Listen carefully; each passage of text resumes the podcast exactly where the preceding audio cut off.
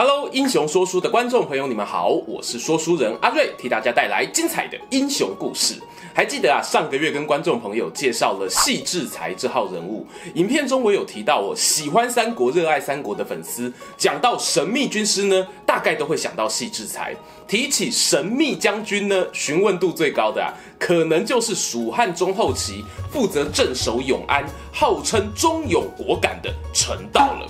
没错，我们文武要均衡啊！军师都讲了，怎么可以放过将军呢？今天就来聊聊传说中西方上兵的统帅蜀汉征西将军陈道的故事。别小看神秘人物这个称号哦，神秘呢不等于边缘，不是单纯史书资料少就能够荣登询问度排行榜冠军。通常能吸引到观众朋友注意的人物呢，多半在少少的几行史料记载中，会散发出一些引人入胜的线索，让读者呢对他的个性、经历产生好奇。譬如陈道，他最常被提及的一个线索就是名位常亚于赵云，让人不禁想问啊。他真的就只是一个低配版的赵子龙吗？我心中的答案呢，当然不只是如此。我相信呢，每一个武将哦，都有他独一无二的地方。就像赞助本支影片播出的《三国群英传八》一样哦，他没有辜负这个超过二十年的经典国产 IP 名号。里面呢，收录了从汉末到晋初，横跨正史、野史、虚构话本等题材，超过一千五百名人物。制作团队呢，还像说书人一样哦，汇整这些登场将领的生平故事，将它浓缩成个人简介。一些比较知名的武将呢，还附带一些制作小组的个人评价。用心用到这份上了，我说你们要不要考虑来开 YouTube 频道当说书人啊？开玩笑的啦。那这样谁来设计好玩的游戏呢？如果你是比较年轻的观众朋友，没有玩过《三国群英传》系列作品，阿瑞跟你说啊，这是一款拥有经典横向战斗视角的三国历史战略游戏。我国中就在玩哦。游戏里呢，你将扮演君主，在发展内政、富国强兵之余呢，最爽快的就是在超大型战场上与敌人会战啦。你可以自由操作喜欢的武将，释放华丽的武将技、军师技或名将专属技能，这是历代以来的传统哦。魄力满点的画面呢，是值得期待的。本作中呢，更尝试加入了半即时战略系统，让玩家能指挥千军万马决胜于方寸之间，运筹帷幄的代入感呢，也大大提升哦。更多游戏资讯呢，欢迎参考我们片尾的介绍。不要走开，马上回来。说起陈道啊，他真的蛮适合和戏志才共组一个神秘人俱乐部。以前不管我们讲什么三国英雄，或多或少呢都会聊一下他在正史上和《三国演义》里有什么差异。但这两位哦就没有这个必要哦，因为罗贯中呢在演义小说中直接把他们的戏份删得一干二净。哎，别急着骂作者不懂历史，胡搞瞎搞啊！我个人呢是相信老罗，他阅读过的史书呢，搞不好我比我还多。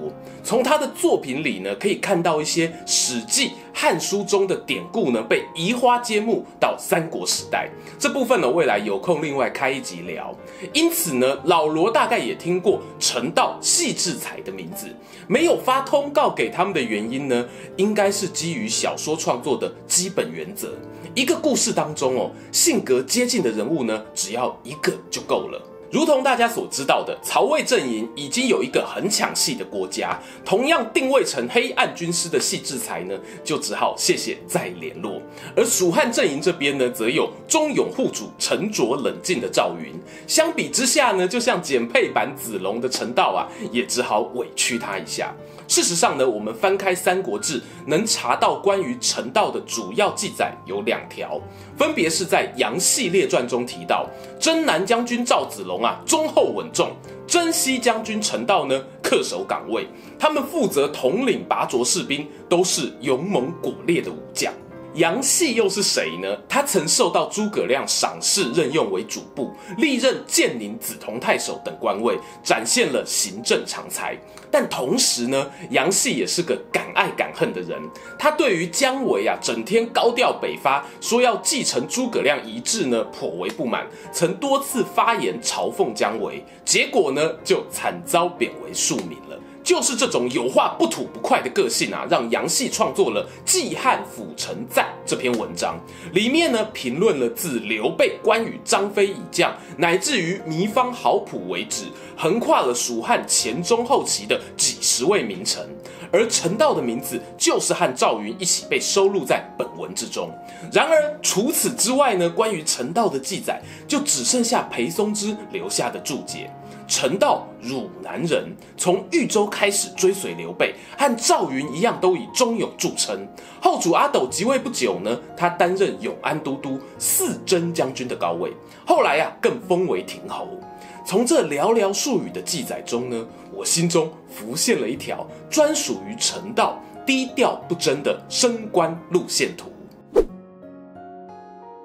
以前戏制裁的影片，我们尝试用战争去想象主角的人生，但偏偏啊，陈道的定位不像是参与前线作战，因此呢，我更倾向用他担任过的官职来做推敲。虽然之前讲过很多次哦，但我知道有的观众不是每部影片都有看，这里做个声明：魏蜀吴三个国家官职系统没有办法完全做横向对照，即使同名的职位啊，任务内容也可能大不相同。有三位呢，蜀汉中后期活跃的将领，很适合跟陈道一起做对照。第一呢是赵云，第二呢是魏延，第三呢则是李严。有关赵云的部分，我的好兄弟刘玉啊，在他的陈道影片中有不少精彩论述，我这里呢先按下不表，就从魏延开始聊吧。我认为呢，陈道和魏延啊有个共通点，那就是呢加入刘备阵营的时间点应该相当接近。陈道是汝南人，魏延呢则出身荆州北部。他们两人很可能都是在刘备逃往荆州投靠刘表前从军，成为我们刘皇叔浪漫梦想派的弟子。然后啊，就从基层的军官干起，俗称的部曲啦。我们可以把魏延升官呢切分成几个时间点，以方便和陈道对比。分别是刘备入蜀、刘备称汉中王时、刘备称帝时，以及阿斗继位后。刘备入蜀的阶段呢，魏延统领部曲，因为战功啊，升到了衙门将军。这时候的陈道呢，没有相关记载。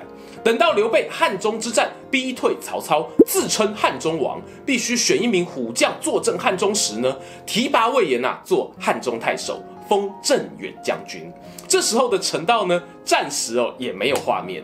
紧接着到刘备称帝，魏延呢晋升到了镇北将军，俗称啊东南西北四镇将军的等级哦。再高一阶呢就是四征将军了。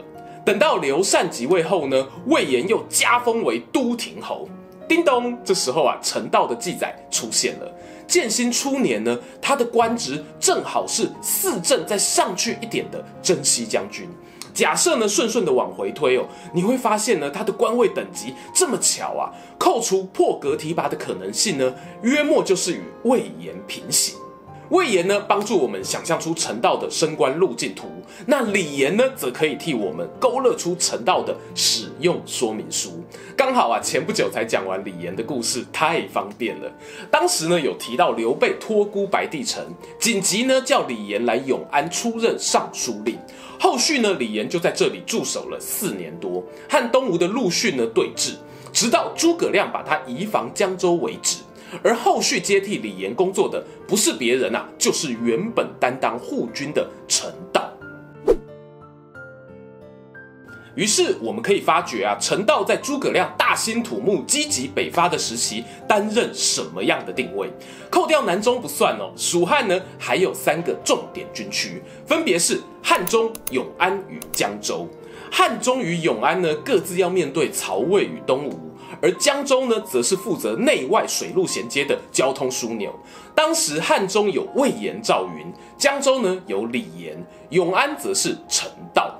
换句话说呢，在驻外武官的重要度排行榜上，陈道差不多是有排到当年哦前五名的行列。虽然说啊，因为蜀汉东吴这边呢已经暂时休兵，永安这边呢立即开战的几率不高，但战场兵不厌诈哦，也不能随随便便放个苏嘎在这里，大家说是吧？而且各位呢还可以做另一个定位比较，排在陈道前面的魏延与李严。一个呢性格骄傲自负，难以久居人下；另一个呢则整天发讯息啊，问什么时候可以帮我升官加薪啊？你们自己对号入座哈，我就不讲是谁了。相比之下呢，我们陈道简直是一个超级乖宝宝，不吵不闹哦，放置在那边呢就会自己行光合作用，比仙人掌还好养啊！你是诸葛亮呢，喜不喜欢他呢？嗯，很喜欢，但是呢，有养过仙人掌的人呢，大概都有过忘记浇水的经验。就我看来啊，陈道很可能就是太好养，太不用照顾了，以至于呢，大家都把注意力放在其他优先顺位更高的人事物上。所以，观众朋友记得啊，在工作上呢，适度刷一下存在感哦，也是必要的，适度就好哦。最后讲讲陈道的人生终点，我认为呢，很可能是在公元的二四一年前，原因是前头提到的《季汉府陈赞》所记载的文臣武将，几乎都是在这年之前过世的。接替他驻守永安的人呢，还有像是宗预、严语、罗宪等人，也都称得上是蜀汉后期有头有脸的人物啊，而且记载哦也不少。哎，读读我们陈道啊，在那个风雨飘摇的乱世之中。身处两国毗邻之处，默默的呢一待呀、啊，就是十多年。我猜呢，对于一个军事重地指挥官来说，没有新闻的报道，反而是最好的报道吧。就像我们对陈道的生平事迹层层挖掘，试图发现他的内心世界一样。赞助本支影片的《三国群英传》呢，也是一款精益求精的游戏啊。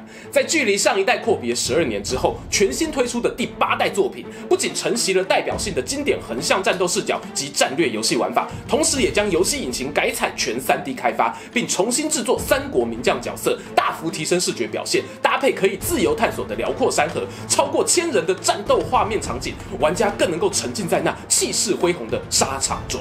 而制作公司宇峻奥汀对于游戏的细节设定呢，一直是我很欣赏的地方。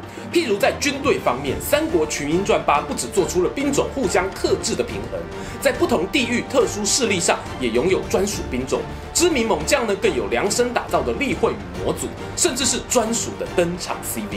特别一提的是呢，虽然这是单机游戏，游戏公司呢也非常仔细地倾听玩家声音。从一月中呢上市到今天，都陆续有针对玩家的建议推出更新档，提供更好的游戏体验。听说接下来还会有全新改版的单挑系统及比武大会模式可以开放游玩。加上啊，过去宇峻奥丁在《三国群英传：霸王之夜》上的永续经营呢，我想大家是有目共睹。这一路走来的优质开发态度呢，值得好好推广，大力支持啊！各位观众朋友，《三国群英传八》强势回归，就等你加入。喜欢今天的故事吗？英雄说书需要你的支持，让好故事被更多人听到。动动手指订阅我们频道，打开小铃铛，选择接收全部消息，这对创作者的帮助非常非常大。如果你还想要给我们更多鼓励，也可以扫描加入会员 QR code，用每个月一杯咖啡的钱赞助我们的内容创作。这里是英雄说书，我们下次再见，拜拜。